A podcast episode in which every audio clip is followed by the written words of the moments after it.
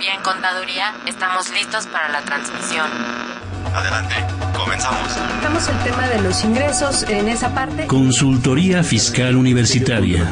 Por el solo hecho de trabajar 20 días, 30 de la federación. Entonces me tengo que remitir al código, al 28 de código. Un programa de Radio UNAM y de la Secretaría de Divulgación y Fomento Editorial de la Facultad de Contaduría y Administración. El albacea pues es, va a ser esa persona que venga a representar al.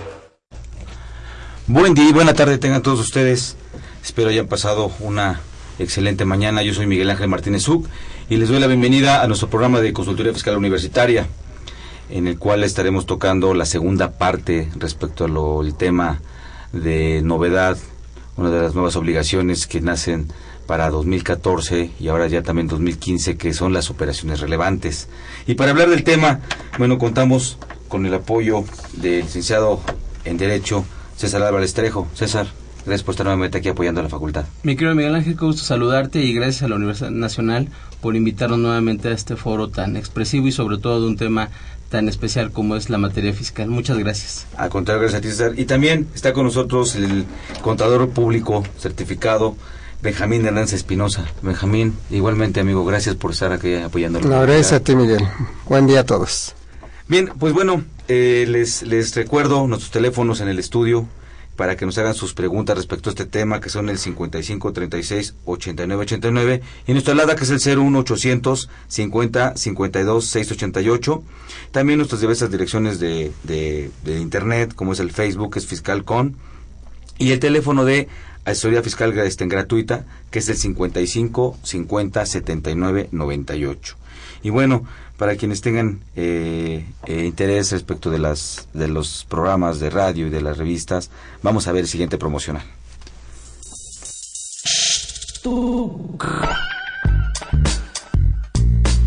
Si estás interesado en este y otros temas de consultoría fiscal universitaria, escúchanos ingresando a la página www.radiounam.unam.mx. Busca la sección de programación y elige la opción AM. Ubica el programa Consultoría Fiscal Universitaria. Presiona doble clic. Al hacerlo, accedes a nuestro contenido oprimiendo el botón de reproducción. Esta información la podrás escuchar desde tu tablet, iPad, PC o celular.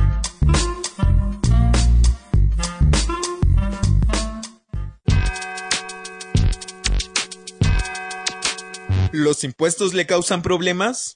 ¿Dolor de cabeza? Ay, ¿qué le puedo decir? ¿Problemas de estrés? ¿Malestar estomacal? Ay, ¿No puede dormir? ¿Cuenta ovejas hasta el infinito? Basta de sufrir. Nosotros tenemos la solución. La Facultad de Contaduría y Administración te asesorará en tus obligaciones fiscales, laborales y de seguridad social, tanto de manera personal como vía telefónica. Así es, ya no te preocupes por tu declaración anual.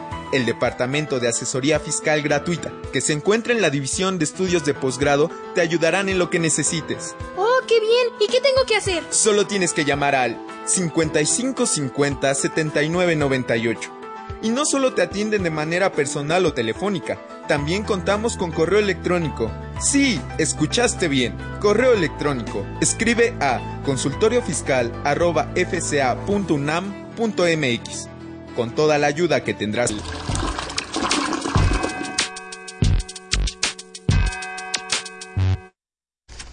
Bien, pues estamos aquí no nuevamente retomando el tema de las operaciones relevantes, la segunda parte. Nada más a manera de capitulación, en la, la sesión anterior platicamos de lo que son el aspecto jurídico, eh, eh, legal, constitucional de lo que son estas, operaciones relevantes. Y bueno, de manera muy personal, eh, quiero pedir eh, muy sinceramente una disculpa. Creo que la, la- el, el programa anterior, este, eh, pues bueno, hice una falta de respeto hacia nuestro Poder Judicial. Me disculpo sinceramente. Eh, César, en este aspecto también legal, pero también aquí incide el aspecto legal internacional. La charla anterior nos enfocamos, fue un comentario muy somero, pero nos enfocamos mucho al aspecto nacional. Sobre ese respecto, ¿qué, qué, qué, qué, qué hay en ese aspecto del legal? O, o, si es legal o es nada más de media influencia, ¿de qué es, César? Yo creo que hay de las dos cuestiones, Miguel Ángel. Aquí hay un aspecto importante que hay que retomar. Estas nuevas disposiciones que desde hace dos años y medio se están plasmando en nuestros códigos fiscales y en nuestras disposiciones fiscales no solamente son en México, hay que retomar históricamente cómo internacionalmente, desde hace algunos años, todos los países, y en el caso particular de México, miembro de la OCDE, han estado generando nuevos procedimientos de control para todos los contribuyentes. Entonces tenemos que ver que muchas de estas declaraciones no nacieron del derecho mexicano, ni son creativos de mexicanos. La verdad es que son imposiciones a nivel internacional para acotar la evasión fiscal, la ilusión fiscal y por lo tanto México se está adheriendo a este tipo de controles fiscales. Recordemos simplemente el año pasado ya el FACTA que entró en operaciones. Es un mecanismo de control a nivel internacional. Estados Unidos ha puesto mucho hincapié en que tenemos que tener mejores controles de fiscalización para que de donde se genere el tributo y la riqueza ahí se está pagando el impuesto. Entonces, estas nuevas cargas fiscales no solamente son para México, son a nivel internacional. Nuestro señor presidente en los últimos dos años y medio ha firmado una serie de acuerdos de no doble tributación, donde se han ido acotando países que en su momento eran considerados paraísos fiscales, hoy ya no. Por lo tanto, hoy lo que buscan las autoridades fiscales a nivel internacional es que donde tú te encuentres puedas estar fiscalizado y la información se pueda transmitir internacionalmente para que en el momento que sea sujeto a un procedimiento de fiscalización, cualquier autoridad fiscal del mundo tenga tu información y pueda ser sujeto a revisión. Entonces, no nos llame la atención el hecho de que nazcan nuevas disposiciones en México, porque esto es una política internacional. Claro, oye, me, me llama la atención, eh, eh, digo, como un contribuyente, vamos a llamarle empresario medio, que en estos términos está obligado a esto, ¿no, Benjamín? A cumplir con esta obligación. Eh, pero yo que tengo que ver con la cuestión tan internacional, tan todo eso, si tengo una empresa que este donde estoy vendiendo fabricando y vendiendo popotes o velas o cosas de esas y tengo que cumplir con esto, o sea, ¿dónde encajo yo en el ámbito internacional? Porque no soy empresa transnacional donde sonaría eso, ¿no? Eh, y sobre todo ir, este eh, conociendo, yo no estoy en contra o me parece bien que se hay, que, se guste información, pero mi empresa es pues mi capitalito que fui haciendo desde que mi padre la fundó y ahí yo la sigo manejando. A mí no hay capital internacional en mi empresa ni nada de eso, pero me incide. ¿Por qué será eso? Mira, Miguel, eh, efectivamente las recomendaciones que se han dado a nivel internacional, específicamente de la OCDE a partir de 2012, 2013, más, más, más concreto, va enfocada a una fiscalización global, que no quiere decir que, que le está hablando única y exclusivamente a, las empresas internacionales o transnacionales o las grandes empresas, sino la recomendación nacional pues aterriza la parte de la legislación doméstica, tributaria. Y lógico es que la parte interna o la parte de legalidad interna pues tiene que valorar a qué nivel se cumplen las obligaciones y a qué nivel no. Eh, razón por ello de que no todas las obligaciones están eh, tasadas a nivel general, es decir, no, no se, hay una generalidad de obligaciones. Este declaración es el caso. Hay niveles de ingresos, hay niveles de operaciones, dejando afuera, por lógica, a los que comentas, a los pequeñitos, a los em, pequeños empresarios, a los micros. Eh, lógico es que ellos tendrán otro tipo de obligaciones y otra forma de fiscalizar, pero va incidiendo de acuerdo a la, legislación y a las recomendaciones internacionales. Okay, o sea, como comentaba César, no estamos, tenemos que acatar, nos guste o no nos guste, a esas reglas de, digo, dicho coloquialmente, a las reglas de Toby, ¿no? Por estar en el club de Toby. Exactamente, y sobre todo porque aquí, al firmar México acuerdos internacionales, estamos obligados a modificar nuestro derecho interno, modificar nuestras disposiciones y bien lo decía Benjamín, muchas de estas obligaciones no le aplican a todos los contribuyentes. ¿Por qué? Porque uno de los temas de operaciones relevantes es si tú no rebasaste los 60 millones de pesos durante el ejercicio fiscal, pues evidentemente no te aplica esta nueva disposición. Entonces, no le va a aplicar a todos, pagan justos por pecadores, eso es una verdadera realidad porque en muchas ocasiones pues se ha abusado de la planeación fiscal, de este tipo de situaciones y por lo tanto los fiscos a nivel internacional dicen, bueno, muchas veces la empresa entre más grande, más fácil de evasión. Entonces tengo que acotar internacionalmente a dónde se logre colocar esta empresa porque se me va de mi país, de mi jurisdicción, se traslada a otra y entonces deja de pagar impuestos. Hacen este acotamiento, pero pues pagan justos por pecadores porque muchas de las cargas fiscales más administrativas que tributarias le pegan inclusive a muchas empresas pequeñas, ¿no? Es cierto. Sí, porque esto es una carga administrativa, ¿no, Benjamín? Más que bueno, ahí, es un tema importante que hay que explorar respecto de lo que se considera o lo que es carga administrativa. Eh, en México hay muchos estudios en el cual hacen un estudio por hora respecto de la carga eh, administrativa fiscal en relación al pago de la contribución y los tiempos que se tardan. A nivel internacional, pues México está ubicado a media tabla. tampoco es eh, tan gravoso la parte actual de las obligaciones fiscales en materia de tiempo. Entonces, la carga administrativa es subjetiva y, debemos de tener un parámetro para compararla. Ahora, si tú me dices, ¿es una obligación adicional? Sí, pero hay otras obligaciones que fueron relevadas. Si tenemos que hablar de, esta declaración o de esta obligación, pues tenemos también que hablar de la parte del dictamen que quedó acotado. Tenemos que hablar de, la presentación de las informaciones de la situación fiscal, que es otra obligación que hay que presentar eh, arriba también de 600 millones. Y entonces eh, todo esto se va quitando y poniendo y se va acomodando para efectos de que la autoridad pues, no pierda esa base de datos necesaria como para establecer fiscalización, como bien dice este César, en relación a, a, todas las operaciones que va haciendo, porque si observamos esta declaración habla de operaciones específicas habla de, ya sé que son relevantes, pero sí son específicas. Aunque tengas esa eh, magnitud de empresa arriba de 600 millones, hay empresas que nunca tienen este tipo de operaciones.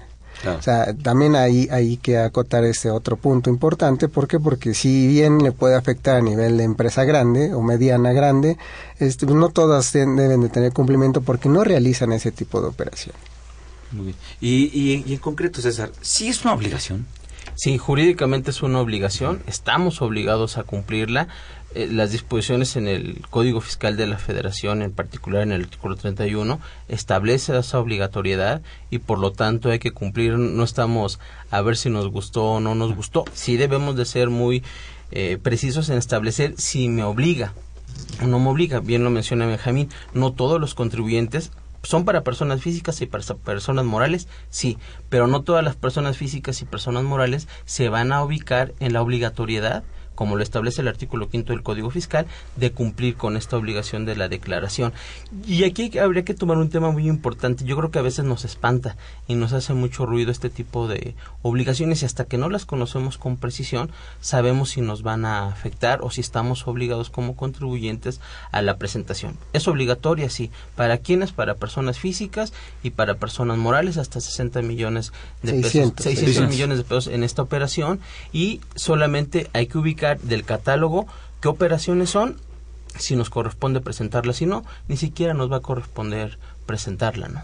Por ejemplo, en ese orden de ideas, eh, para que nuestros amigos escuchas, que a quienes les recuerdo nuestros números aquí en, en, en cabina,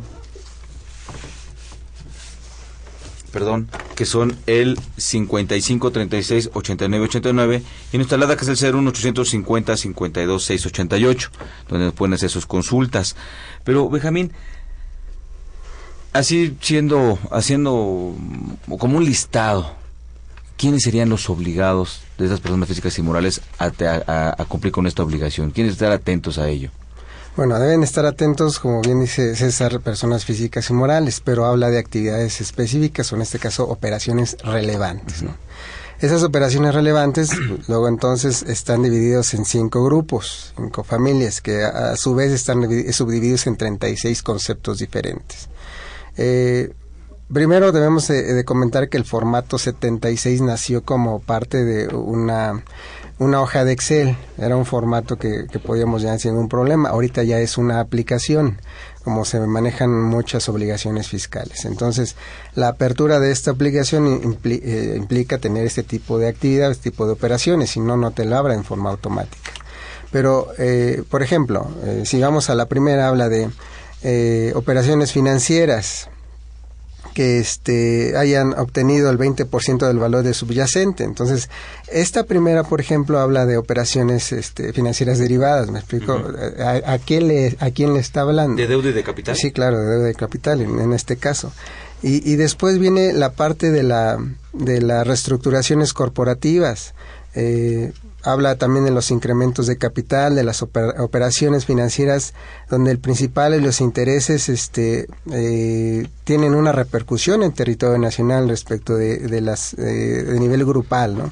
Habla de enajenación de acciones, enajenación de bonos, eh, cualquier instrumento financiero. Entonces, si te fijas, si vamos explorando uno por uno, eh, habla de operaciones específicas.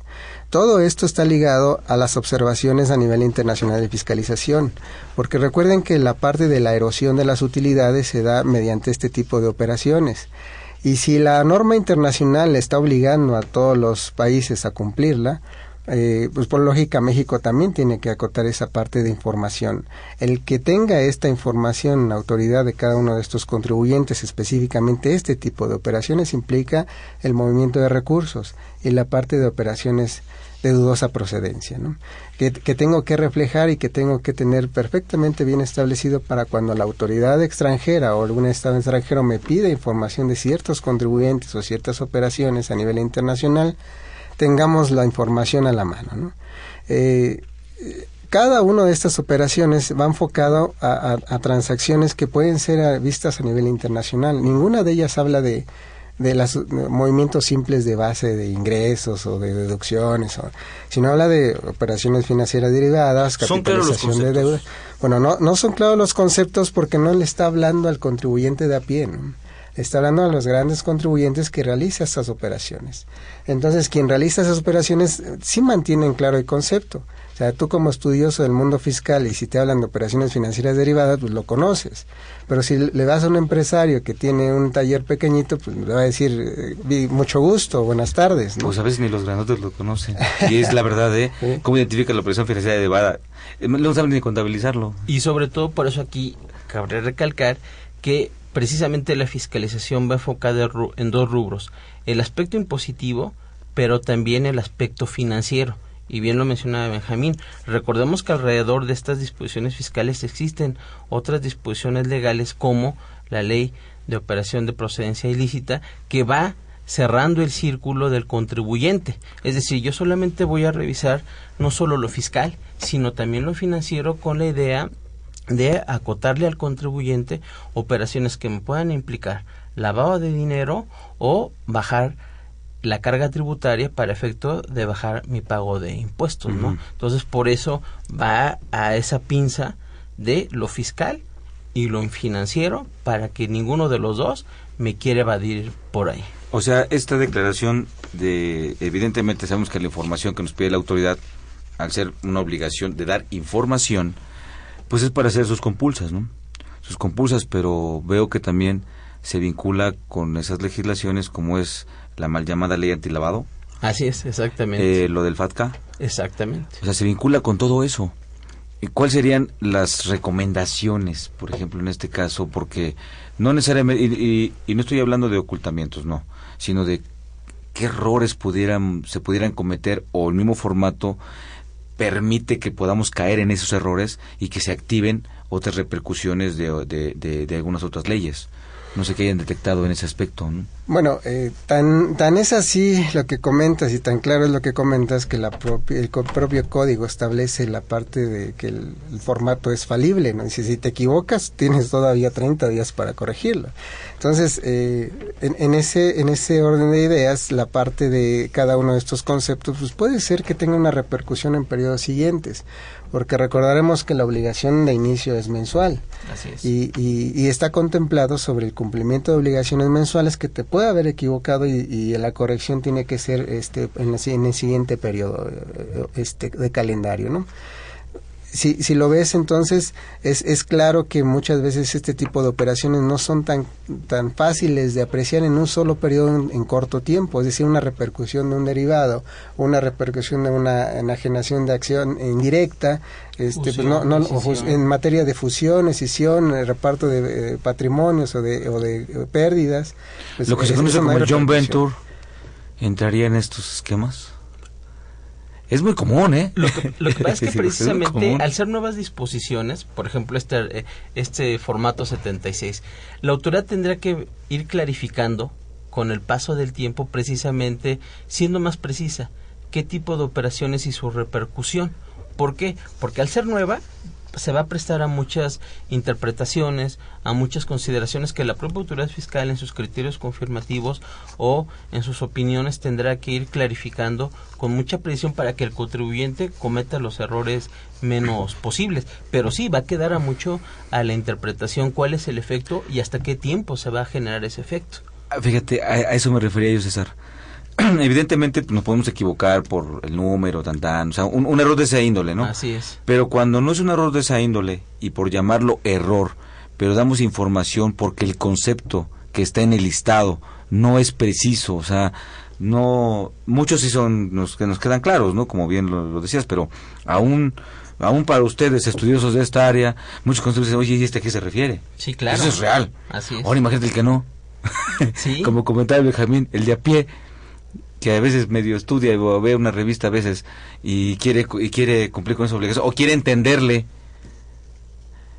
En, en, esos puntos es lo que me refiero hace un rato ¿qué han visto para efectos de decir oye esto pudiera tener una repercusión sin sin que necesariamente sea un error me explico Sí, sí, Miguel, pero bueno, cada uno de estos conceptos o la mayoría de estos conceptos estaba en anexos de CIPRED, por ejemplo, de, obligación de dictamen. Por ejemplo. Entonces, no son nuevos. De entrada no estamos hablando de, conceptos que, que en, la parte eh, fiscal no, no se haya comentado, no, no hemos manejado. Pero eh, al, al, estar contemplados antes dentro de una revisión o dentro de una confirmación o valoración de la situación fiscal que era el dictamen, eh, implicaba sí meterse en de cada una de estas operaciones. Eh, ¿Por qué? Porque de ahí dependía lo que era tu registro tu, o, tu, capacidad como revisor en el aspecto fiscal. Sin embargo, este, lo sacas de, de la parte de los anexos del CIPRED para llevarlo en formato diferente. Eh, es decir, eh, no, yo no le encuentro esa problemática de tan tan drástica. O sea, por, ese lado estar tranquilos. Esas, todas, esas todas esas operaciones y todas esas empresas estaban obligadas a dictaminar. No, sí, pero me refiero ya al poner la información, se está tratando. ¿Habrá conceptos nuevos? ¿O son, o son de lo de, lo que eh, contenía el CIPRED? ¿O sigue conteniendo el CIPRED? Porque bueno, sigue sigue vigente para algunos contribuyentes. Pues sí hay conceptos nuevos como, como por la, la parte de las operaciones este, indirectas, ¿no? Eso nada más te decían si sí o no, o, la parte de operaciones, este, precios de transferencia que te decían sí o no y te, y te hacían un anexo específico sobre operaciones, este, eh, con partes relacionadas. Eh, pero eh, son, son operaciones que son de vista, ¿me explico? O sea, la parte de la autoridad fiscal las tiene que ver o las tiene que observar. Eh, ¿Por qué? Porque pues, tú solo la estás operando y tú solo la estás conociendo. O sea, ¿de qué forma eh, la autoridad puede saber si tú tienes una enajenación de acción en forma indirecta? ¿Me explico? O sea, el, el mundo del fiscal no nada más va a la parte de la acción o el, hecho jurídico principal, sino que se está yendo a la parte secundaria en este caso, ¿no? O sea, yo compro acciones en tu nombre y, este y finalmente tú tienes el control y yo soy el que doy la cara, pues hay un movimiento indirecto que la autoridad por sí sola no lo va a conocer. ¿Y eso pasa? En México pocas veces. Y por eso te decía, aquí es toma mucha relevancia esta declaración porque es yo contabilidad electrónica, yo vos un tributario, la nueva esta nueva declaración, ahora los que siguen con el eh, dictamen. Lo que la autoridad quiere es que tú seas tan transparente que adicionalmente, como decía Benjamín, no vayas a realizar una operación a través de un tercero, no. La autoridad quiere saber que tú la realizaste para efecto de fiscalizarte con la mayor precisión. Van a ser fiscalizaciones quirúrgicas de alta tecnología, llamémosle de esa manera. ¿Por qué? Porque al tener ya toda la información perfectamente plasmada y que tú entregaste, ya la autoridad no tendrá que hacer una fiscalización profunda, porque tú ya mismo informaste este tipo de operaciones. Tú dijiste. tú ya lo dijiste, y, y por eso habla de operaciones relevantes, porque yo quiero ir a lo fino fiscal, quiero ir a lo fino financiero ya no me voy a perder en información. y autoridad fiscal, con lupa quiero que tú me declares si esta operación la hiciste, si esta operación la hiciste, porque para mí es relevante en el efecto fiscal, en el efecto financiero que tiene el contribuyente. Entonces ya no me voy a perder en laberintos de fiscalización, sino que yo ya voy a puntos medulares que el contribuyente tiene y por lo tanto la declaración toma relevancia en ese sentido. Entonces en el aspecto de, vamos a llamarle el, el, el uso, de lo que también viene siendo vinculado con esto las revisiones cibernéticas, ¿no? Así es. Eh, y electrónicas. En Exactamente, entonces viene, viene muy de la mano con este, con, con esta situación. Ahora, ¿qué tan, ¿qué tan válido, César, pudiera ser que la autoridad pida y pida y pida y pida información? Eh, hasta qué punto puede ser, ¿no? Porque realmente, yo no estoy en contra de eso, pero hasta qué grado puede pedir eh, esa información. ¿Sabes cuál es la problemática? La interpretación de nuestro máximo tribunal y diversos tribunales ha establecido que en materia de contribuciones, en materia fiscal, la autoridad te puede requerir mientras sea parte integrante de tu contabilidad. Si hacemos una interpretación como lo ha hecho nuestro máximo tribunal sobre el tema de qué es contabilidad, pues esto es contabilidad.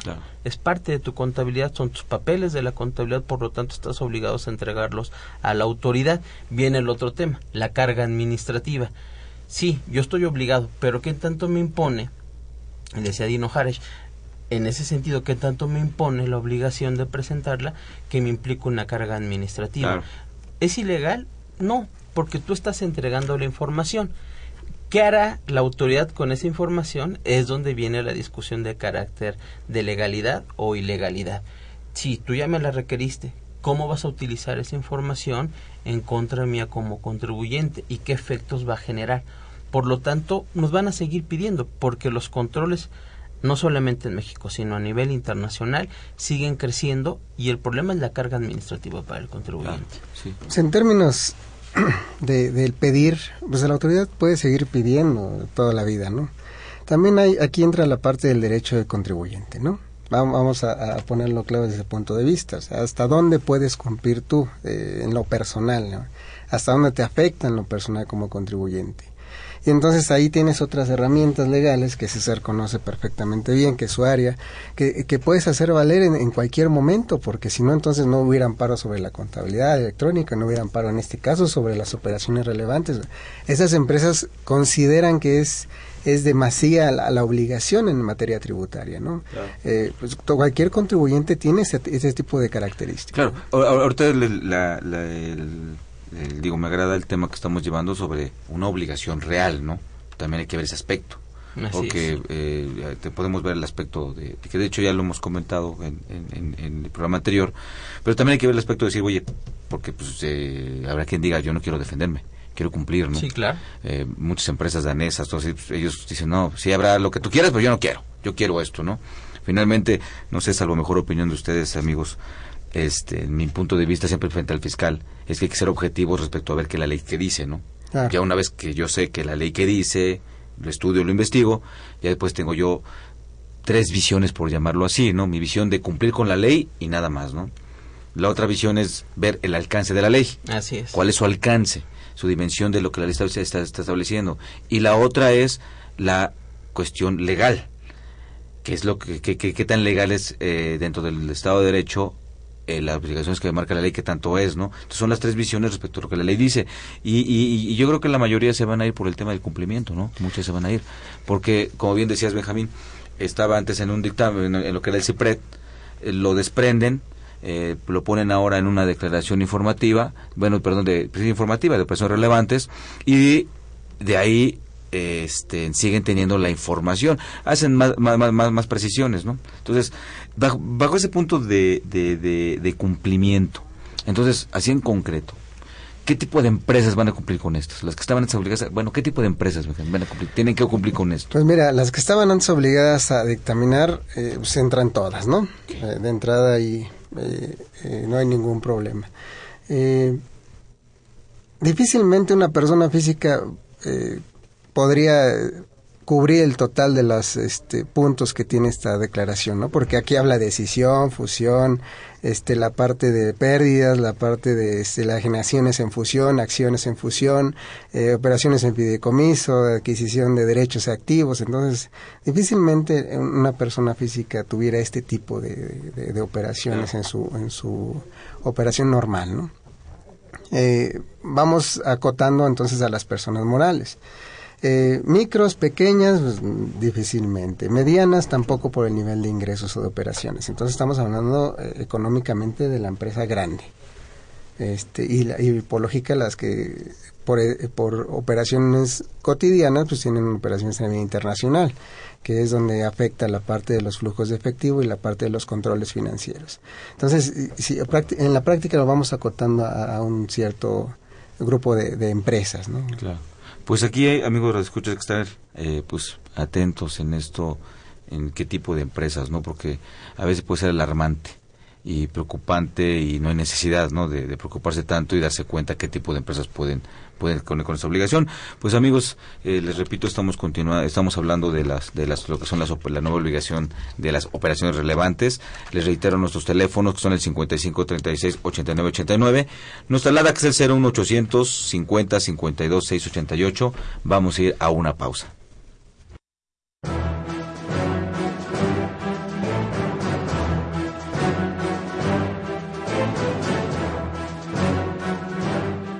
Hola, ¿cómo están? El día de hoy mi comentario lo he titulado Otra vez la devaluación.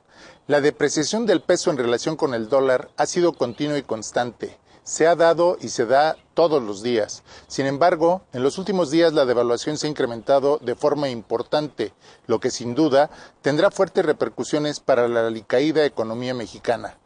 Hagamos una recapitulación del tipo de cambio durante el actual sexenio.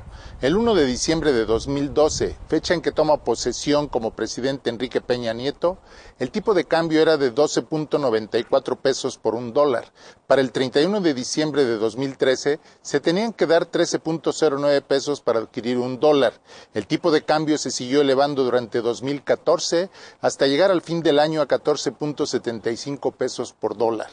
Para el 29 de julio del presente año, el tipo de cambio llegó a 16.21 pesos por dólar. Esto significa una devaluación del 25.27% en lo que va del sexenio, es decir, en dos años, siete meses. Muy grave, muy fuerte la devaluación. ¿Por qué afirmo esto? ¿Qué significa una devaluación? Significa que tenemos que dar más pesos por cada dólar que queramos. Esto quiere decir que la economía norteamericana se fortalece y la economía mexicana se debilita.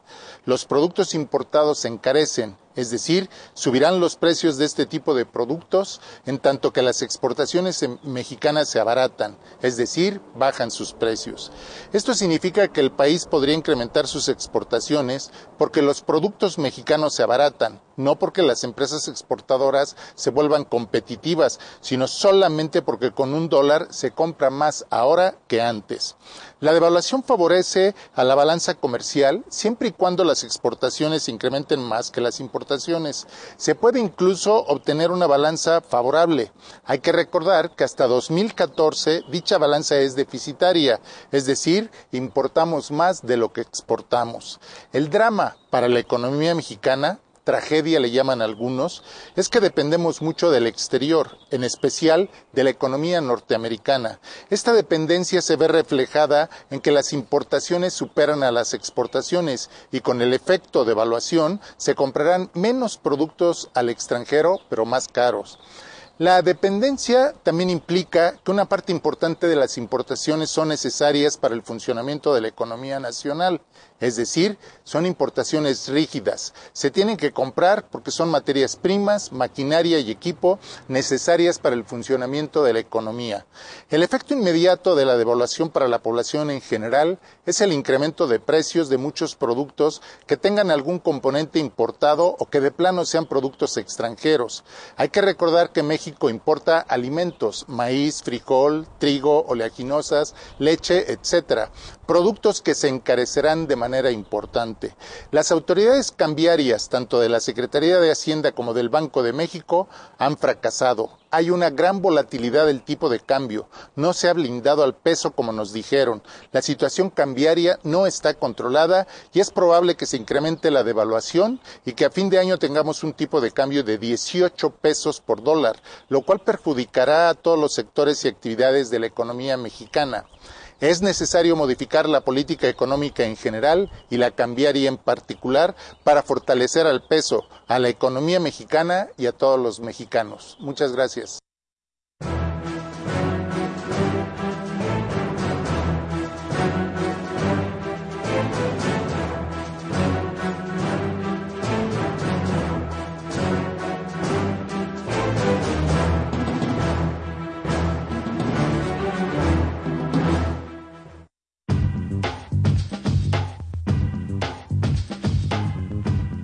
El número 623 de la revista Consultorio Fiscal ofrece interesantes artículos de corte jurídico, laboral, contable financiero y fiscal. En esta edición se contienen dos investigaciones. Una de índole laboral escrito por Diana Valerio Pino Juárez, titulado Nuevo régimen aplicable a los pagos de previsión social y su impacto financiero en la base del ISR para el año 2014.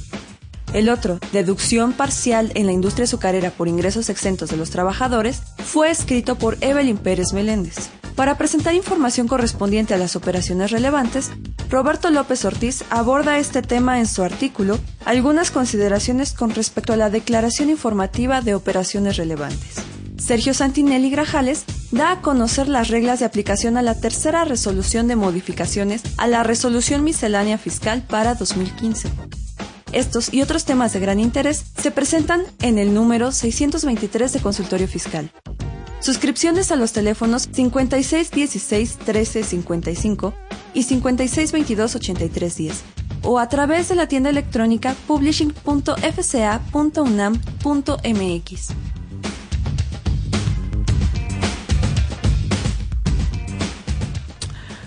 Bien, ya estamos aquí nuevamente con ustedes. Gracias eh, estamos hablando de lo que son las operaciones relevantes. Eh, Benjamín, hay, una, hay unas preguntas, me gustaría que le pudieras contestar al señor Rodríguez Manzano, quien, bueno, este, nos habla de Naucalpan. Él nada más quiere la precisión. ¿Qué es el CIPRED? No, mm, nada más comentarle qué es el CIPRED. No hemos mencionado el CIPRED, pero nos pregunta eso. ¿Qué es el CIPRED? Señor Rodríguez, este, con todo gusto. El CIPRED es, es el sistema de presentación que se manejaba por Internet para los que dictaminaban. Entonces, cuando tenía obligación de dictaminar las operaciones eh, o bien tenías optabas por hacerlo, el mecanismo para enviar la información al SADES mediante un programa que se llamaba CIPRED. Actualmente existe, pero ya son este, solamente optativas los dictámenes. Muy bien, gracias Benjamín. Y, fíjate, aquí nos hace también, nos hace favor de llamarnos el señor Rafael Alba, el profesor de la UNAM. Eh, nos, nos, nos pregunta que cómo hacer que paguen impuestos los propineros de las gasolineras, de los restaurantes, los taxistas, etcétera, etcétera, ya que el artículo 33 de la Constitución dice que todos los mexicanos eh, deben pagar impuestos, ¿no? Bueno, es el 31. 31. 31. Pero dice cómo hacerle, ¿no? nos deja aquí sus, sus teléfonos. Eh, bueno, la, pregunta es muy muy de fondo. Este, ¿cuál es el nombre? Perdón, señor Rafael. Señor Rafael, pero mire, este, la parte de, de este tipo de actividades o este tipo de eh, de ingresos sí están reglamentados, eh, tanto para el seguro social como para la para renta. Lo que no está reglamentado es el control interno de las empresas porque forman parte, en, la mayor parte de los casos, perdón por la redundancia, eh, como ingresos que son variables y, que, y que tienen que ser declarados. Ahora, ¿dónde está lo profundo de su comentario? Pues el profundo es de que es una economía de subsistencia y su salario pues, es ínfimo. Entonces, imagínense ustedes si, si todavía le quita o le graba la parte de, lo que es propina o no cuantificable. Entonces sería, este, pues todavía pegarle más, mucho más a una clase trabajadora que no tiene un nivel económico muy, muy considerable, ¿no? Pero bueno, sí, sí está reglamentado, ¿eh? sí están observadas las propinas y, la, y, la, y las sobre remuneraciones.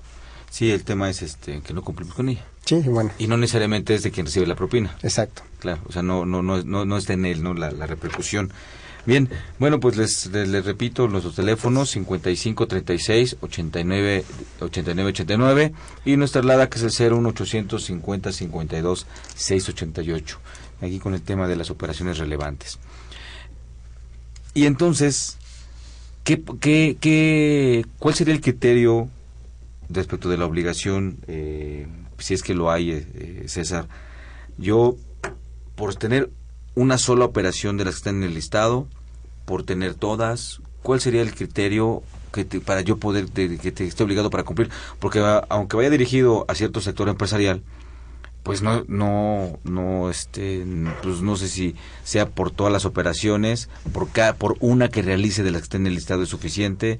Habrá algún hay algún criterio para efectos de dar cumplimiento a esa Fíjate que precisamente este tema de tributaria ha establecido una serie de preguntas frecuentes que nacieron con esta nueva declaración este, informativa de operaciones relevantes y eso es uno de los temas si yo tengo una sola operación que rebase el monto establecido para cumplir con la obligación, automáticamente tienes que presentarla. Pero a lo mejor yo realicé una operación en enero, una operación en marzo y una operación hasta diciembre y sumando las tres operaciones, el monto de la operación rebasa este monto, lo tengo que presentar.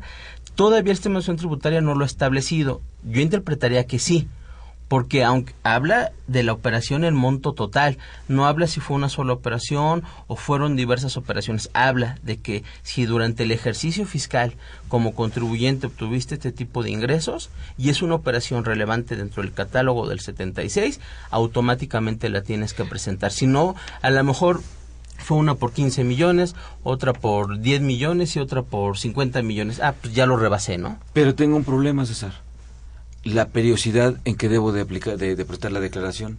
Lo que pasa es que tú le tienes que presentar como si fuera una declaración de pagos provisionales, ¿no? Es decir, dentro de las de los siguientes días, de los siguientes 30 días a que se realizó la operación, tienes que presentarla. Entonces la vas a tener que presentar. Obviamente aquí viene esa disyuntiva. Yo lo hice en marzo y en marzo la operación fue de 5 millones. No rebasó. No rebasé.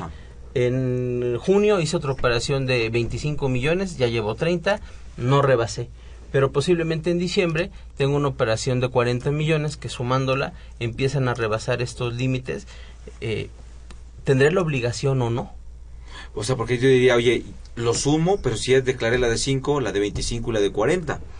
Posiblemente habría que presentar una complementaria para efectos del cumplimiento. Posiblemente la autoridad va a decir, no, no estabas obligada a presentarla y hasta ahí se va a quedar. A lo mejor hay que pecar en ese sentido de decir, voy a sumar mis operaciones y voy a presentar inclusive una complementaria como operación relevante y la autoridad va a decir, qué bueno que me la presentaste, pero como son mensuales tus informativas para efecto de la operación, no las debiste haber sumado y por lo tanto tu declaración queda en ese sentido. Hay, hay, un problema, ¿no? También de este eh, de criterio normativo. No, no hay, eh, porque en, en este sentido, por el tema de la periodicidad, yo, yo tengo un periodo para presentarlas. Entonces, todo lo que cae en ese periodo lo, tienes que informar inmediatamente, así es. Entonces, como tú bien decías hace un rato, oye, hice varias operaciones en, el año, que también es común. Sí, claro. Entonces, hago varias operaciones en el ejercicio, pero de cada una de ellas... Son, son relevantes. No sumaron.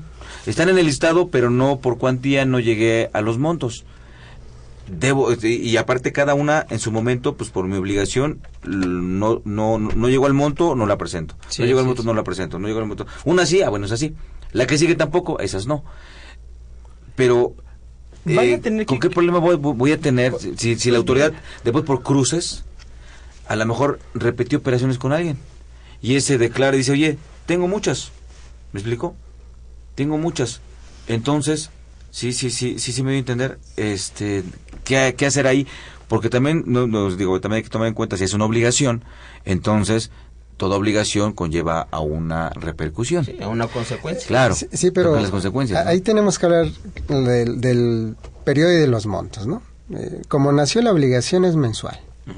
Si de ahí te dan opciones eh, para ampliar tiempos de, presentación, pues eso no, no quita la obligación mensual. Entonces el periodo y los montos eh, también se deben de cuantificar en ese mismo periodo, ¿no? en ese mismo monto. En este caso, y corregimos lo de hace rato, este, nosotros, eh, César nos indicó que las operaciones que no exceden de 60 millones de pesos es correcto. Entonces, si no rebasas ese tipo de operaciones en 60 millones de pesos por ese periodo, pues entonces no estás obligado a presentar.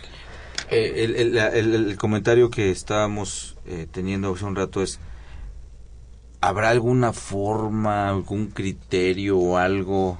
Digo, no, no, no me fue lo que le se puede imaginar eso eso ya es eh, cosa nuestra, ¿no? Yo por eso te decía, mejor ser mal pensado. Es al infinito y, más allá. Sumé las operaciones y resulta que en el ejercicio fiscal fueron 61 millones de pesos. La ley es clara, o sea, las disposiciones es, tú no rebasaste en enero del 2015 60 millones de pesos, por lo tanto, no estás obligado a presentarlo. Entonces, en ese sentido, pues habría que esperar si hay alguna normatividad o algún criterio de la autoridad para que diga, oye, ¿sabes qué? Sí, como son operaciones relevantes y durante el ejercicio sumaste más de los 60 millones, sí preséntame un formato Porque fíjate, o no. En base a eso tenemos un problema ahorita. Porque yo debo de presentar todas las operaciones de 2014 juntas en una declaración que tengo que presentar desde el día eh, eh, bueno, hasta el día 31 de diciembre de 2015, ¿no? Pero ahí sí, tengo que sumar todas las del ejercicio. Claro. Entonces, si ahorita tengo y son diferentes, el criterio es diferente respecto de 2014 a 2015. Eh, eh, ¿Sí me explico? Porque la disposición, la disposición este, así bueno, está. pero ahí la interpretación es, la disposición establece que tú realices una operación que no rebasa los 60 millones en el mes de enero del 2014, febrero del 2014, marzo del 2014, no tendrías obligación de presentar la declaración en el 2015, aunque sea operación relevante. Tú la rebasaste en el mes de enero por 61 millones, tienes obligación de presentarla. Aquí la disyuntiva es, yo hice una operación relevante durante 12 meses, pero cada una fue de 5 millones, pero si sumo los 5 millones por 12 meses, llegué a los 60 millones. ¿Tengo que presentarla? No, conforme Pues a la ley que no. decir Yo diría que no. No, no estamos de acuerdo, no, estamos de pero, acuerdo. pero es ahí donde viene Pero el fíjate, temor. Así es. ese problema lo voy a tener con 2014. Sí, claro. En el mismo supuesto que tú manejas, César. ¿Sale? Pero ya al sumarlo, porque tengo que presentarla una por todo 2014. Sí. ¿Están de acuerdo? Así es. Así establece la disposición. Y ya en 2015 ya es por, Por periodo, periodo, exactamente, por periodo del ejercicio. Entonces puede que sumándolas todo 2014 sí llegue, pero ya haciéndolas en 2015 ya no lo hice. Oye, no, no, no llamar la atención de decir, oye tú, en 2014 me dijiste que sí, y ya, ya, ya no me lo estás declarando, pues ahora que hiciste, ¿no? Sí, así es. Así Digo, es. pensando un poquito como... mal, pensando mal. Mal como la autoridad piensa, ¿no? Sí, sí, sí. Bueno, ahí habría que en su momento, como tú bien lo mencionaste, establecer si ejercemos alguno de nuestros derechos, Claro. como es un criterio confirmativo y autoridad. Yo en el 2014, al haber tú diferido la presentación, presenté una sola declaración que sumaron 80 millones, pero si tú desmenuzas mi ejercicio fiscal del 2014, pues mensual, no rebasaba los 60 millones, yo no la presenté. Confirma, posiblemente hasta la Prodecom en su momento establecerá algún este criterio, ¿no? Habría que esperar seguramente un medio de defensa. Tenemos códigos, Sí, claro. misceláneas, criterios y otra vez, o sea, Normatividad. bla, bla, bla, bla, porque no hay tanta precisión, ¿no? Así es. Bueno, no nada más eso, tenemos los instructivos que maneja el, el- el SAT, porque lo que estamos hablando está en un instructivo, ¿no? Muy bien. Y ahí, ahí lo aclara, ¿no? Eh, eh, permítame un momento nada más, amigos Radio Escuchas, a las primeras 15 personas que nos hagan favor de llamarnos, les vamos a obsequiar la revista de consultorio fiscal, sí, lo que es el- la revista número 623 y 622. A los primeros 15 que nos hagan favor de regalarnos una llamada, se llevarán estas dos revistas. Perdón, Benjamín, ibas a, a comentar. Sí, estábamos comentando de la parte de la aclaración de los montos y la presentación, que eso no está propiamente en la resolución miscelánea en tan claro, está en un formato y está en un instructivo de un formato. Entonces, eh, si bien eh, tenemos problemas con la parte de, de la observancia de los conceptos en la declaración, tenemos problemas con la parte de los periodos que César estaba comentando eh, y tenemos problemas con el cumplimiento de las operaciones mediante el formato, entonces eh, se, se hace más todo eso internacional que viene, que busques para depurar y hacer, tú lo dijiste muy bien, César, una fiscalización quirúrgica, ¿no? Para que no haya mayor problema, que todo fluya como debe ser. Y ve la problemática que tenemos aquí, ¿no?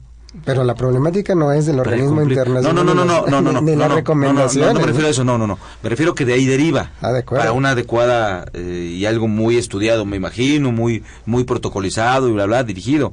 Y cuando lo aterrizamos acá, para dar, para ajustarnos y dar cumplimiento a todo eso, ve lo que tenemos, ¿no? Claro, ahí es donde empieza el problema. ¿sabes? Ahora, entonces, ¿qué tan veraz es la información que de México se va a tener de las empresas bajo los, los, los objetivos internacionales? Pues esto está padre, ¿no? No, y fíjate aquí hay otro grave problema, amigo. Aquí hay que hablar de un problema de legalidad tributaria en el sentido de que si es un formato, Sí, si es una regla la que le da nacimiento a la obligación, ¿a qué tanto me obliga?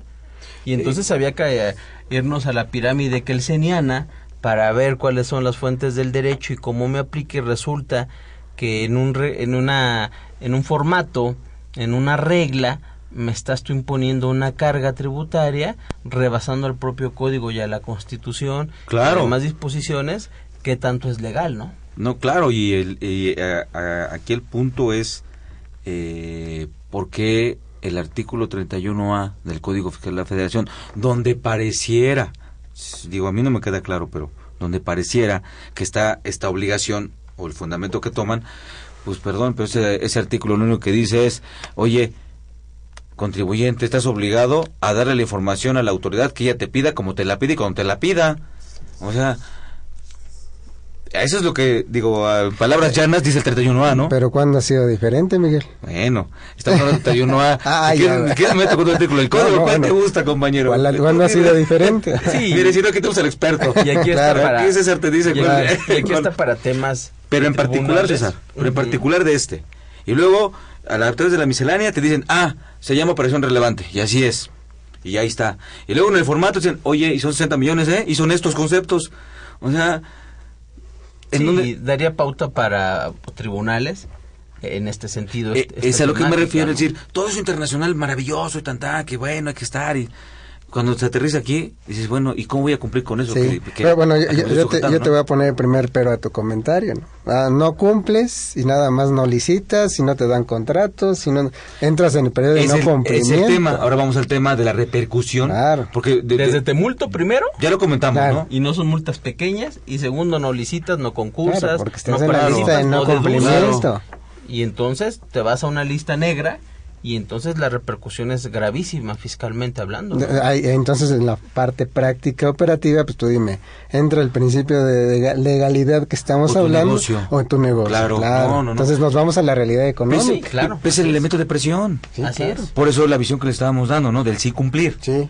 Para efectos de ver, de evitar repercusiones que sería un, una, un, un menoscabo en la, en el negocio, ¿no? De acuerdo. Pierdo contratos o hasta me- incluso si no cumplo con eso me paran pagos, ¿eh? Inclusive te Está puede- contemplado, me- Sí. me, me detienen pagos y se van hacia la autoridad. inclusive como los créditos fiscales del 69. Te puedo subir al buró de crédito y hasta el financiamiento te lo puedo paralizar totalmente. ¿no? Ay, pero hoy, hoy, hoy en el código, en algún lugar, hay una sanción.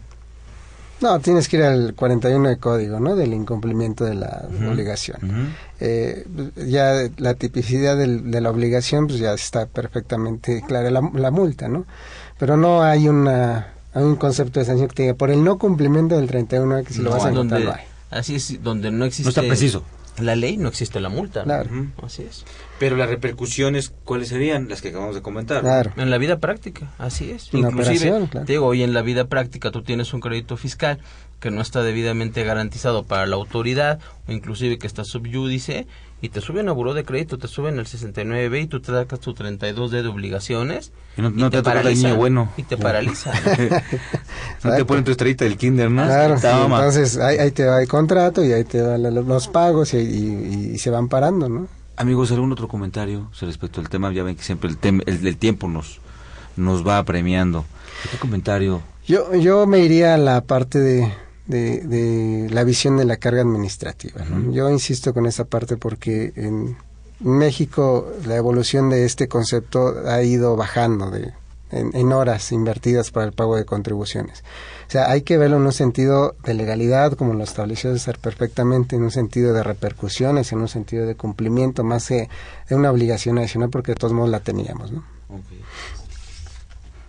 En este sentido hay que tomar muy en cuenta que es una obligación de carácter formal, que en la vida práctica hay que cumplirla, hay que estar pendiente de si soy obligado o no soy obligado como contribuyente, ya sea persona física o persona moral, cómo debo de cumplir la obligación. La autoridad tendrá que caminar junto con el contribuyente, coadyuvando con él para el debido cumplimiento y tendrá que ser más clara y más precisa en la interpretación de esta nueva de- declaración de operaciones relevantes, precisamente para que el contribuyente se le quite la maraña en el cerebro de que es una carga adicional administrativa, ¿no? Benjamín tiene razón, han ido bajando las cargas administrativas, pero sí hay que ser puntuales para que también el contribuyente entre en una nueva filosofía de cumplimiento de obligaciones, pensando que más que sea una carga, ubicarnos, ¿soy obligado o no soy obligado? Si soy obligado, ¿qué es lo que tengo que cumplir? Y de la mano con su contador, que hoy tiene que ser un asesor fiscal trascendental dentro de las empresas, llevarlo al cumplimiento si no queremos meternos en este en una problemática fiscal ¿no? Claro. Y, y ahí nada más, un- nada más una precisión está. Es por un, con que yo tenga un solo concepto, ya Sí. ya estoy obligado. así es, De acuerdo. así O sea, no tengo que cumplir con todos. No, de con- toda la carta de los Reyes Magos que tenemos Uno. con uno estás obligado El concepto y el monto. así Claro. es así Muy es. bien. Eh, eh, muchachos, nos llegó una pregunta más, si me permiten. Sí, nos habló la señora Soledad López Ruiz de Villacuapa. Muchas gracias. Ella es ama de casa y tenemos el honor de que también nos escuche aquí en Radio UNAM. Ella pregunta que la gente que renta vivienda, ¿existe algún control? Y si, y si, y si necesita algún registro de Hacienda, las tarifas son muy variadas, esa es su pregunta. Sí, todos estamos obligados a la contribución. Artículo 31 de la Constitución, todos los mexicanos estamos obligados a la contribución. El problema es si queremos o no queremos cumplirlo. Todos los que arriendan un bien Debemos de cumplir, Debemos de cumplirlo.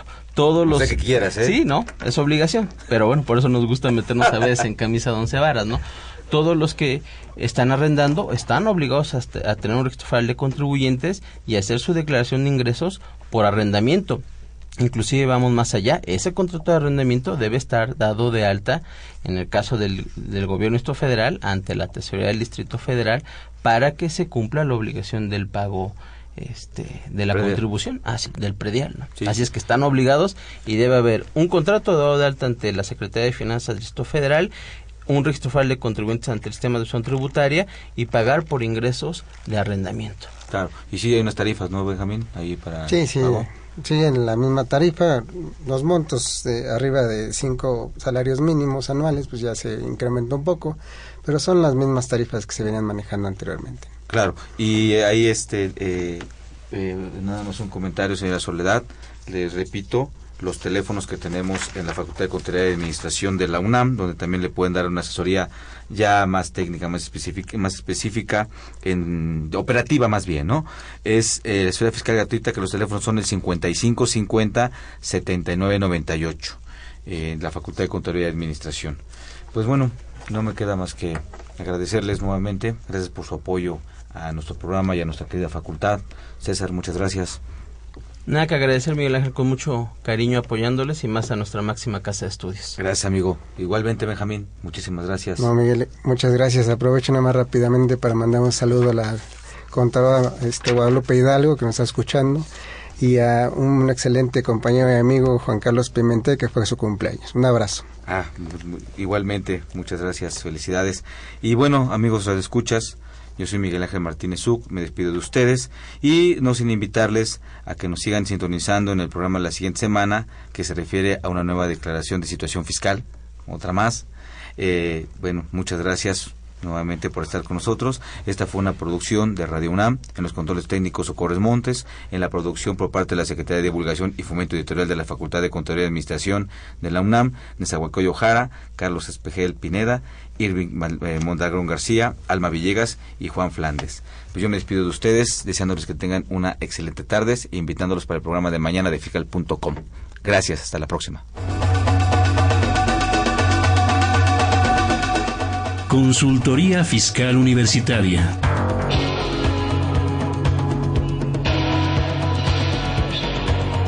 Un programa de Radio UNAM y de la Secretaría de Divulgación y Fomento Editorial de la Facultad de Contaduría y Administración.